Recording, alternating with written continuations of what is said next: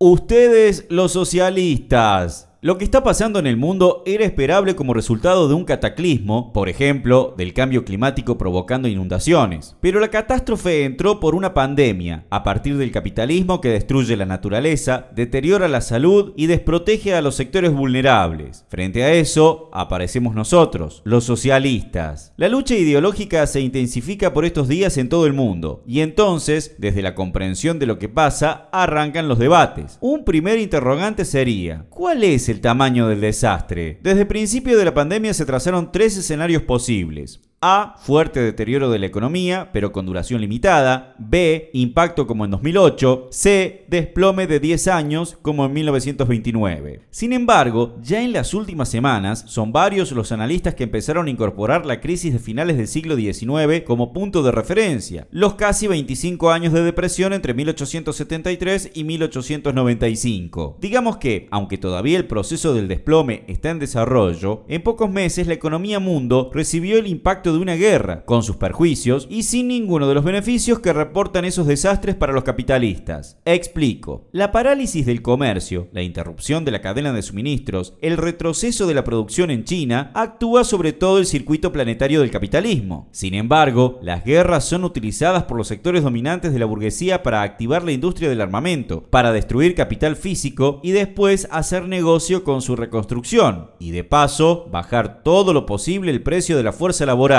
la primera parte, las consecuencias negativas de la guerra, se expresan hoy. Las segundas, las de reactivación, no. Las perspectivas son sombrías para los dueños del mundo. Este pronóstico se fundamenta con datos del FMI, la OIT y consultoras privadas que asesoran grandes compañías. Lo decimos porque la falsa ideología de el capitalismo siempre se recicla es una operación política, no un destino infalible. El programa de transición del capital y su estrategia. Para empezar, los gobiernos del mundo montaron un operativo rescate de clase. Hay subsidios estatales a la rentabilidad empresarial y la determinación de poner todos los los recursos para evitar un quiebre en cadena. A la vez, a diferencia del 2008, el impacto de la crisis no se reduce al eslabón financiero, es decir, abarca el conjunto de las empresas, no solamente los bancos, por donde comenzó el impacto en 2008. Por eso, en simultáneo, a esta primera respuesta se profundiza otra, la confiscación de parte de los salarios, los despidos en masa y la gigantesca transferencia de riqueza social de una clase a otra. Ya está operando el mecanismo de abaratamiento de la fuerza de trabajo y el crecimiento de un enorme ejército de desocupados a escala mundial como fuerza extraeconómica para bajar salarios. Por lo tanto, frente a las presuntas salidas neo-keynesianas que se estarían preparando o el tan meneado Plan Marshall del 2020 que vendría a relanzar la economía del capital, más bien lo que se va reforzando como tendencia es la uberización del trabajo en la juventud especialmente y la extensión del teletrabajo como forma de renovada flexibilización de la explotación obrera. Ninguna concesión reformista desde arriba. La estrategia es salir como siempre el capital sale de sus crisis, con más ajuste de tuerca sobre las dos fuentes de riqueza social como son el trabajo humano y la naturaleza.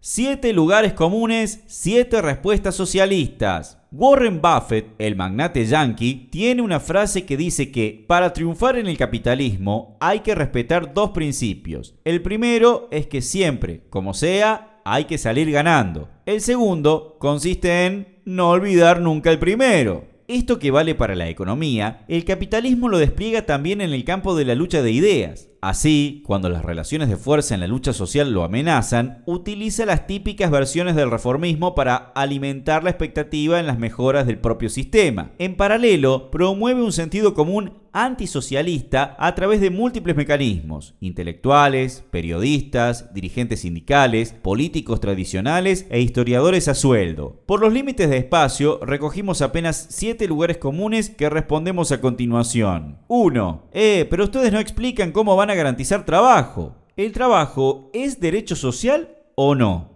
Bueno, sí lo es. Entonces, para asegurarlo, hay que repartirlo en jornadas de 6 horas, 5 días por semana, con salario igual al costo de vida. Y si los empresarios no quieren, muy simple, declarar de utilidad social toda empresa cuya patronal se niegue. El interés de la mayoría que trabaja es más importante. Eso es socialismo. 2. Eh, pero ustedes no dicen de dónde sacarían la plata. Repudiando la deuda externa y estatizando los bancos. ¿Por qué? Porque la salud de las personas y el ingreso asegurado es fundamental. ¡Eh! Pero ustedes los socialistas se oponen a la propiedad. Falso. Nos oponemos a la propiedad privada de los grandes resortes de la economía, por ejemplo, la del sistema financiero. Apoyamos la propiedad social del sistema financiero para que sea un servicio, palanca de desarrollo económico, no especulación. Eso es socialismo. 3. Eh, pero ustedes critican a los laboratorios. No, a los capitalistas de la ciencia de la salud. Defendemos el uso social del conocimiento y la investigación. Proponemos suprimir las patentes, presupuesto para investigar, colaboración internacional científica con otros pueblos. Eso es socialismo. 4. Eh, pero ustedes quieren emparejar para abajo la salud. Exactamente lo opuesto. Un solo sistema de salud para las personas como derecho anular la propiedad de los empresarios de la salud, de las clínicas, los laboratorios, su aparatología, todo. Centralizar toda la capacidad instalada y el personal para un plan único de salud para enfrentar la pandemia. Eso es socialismo.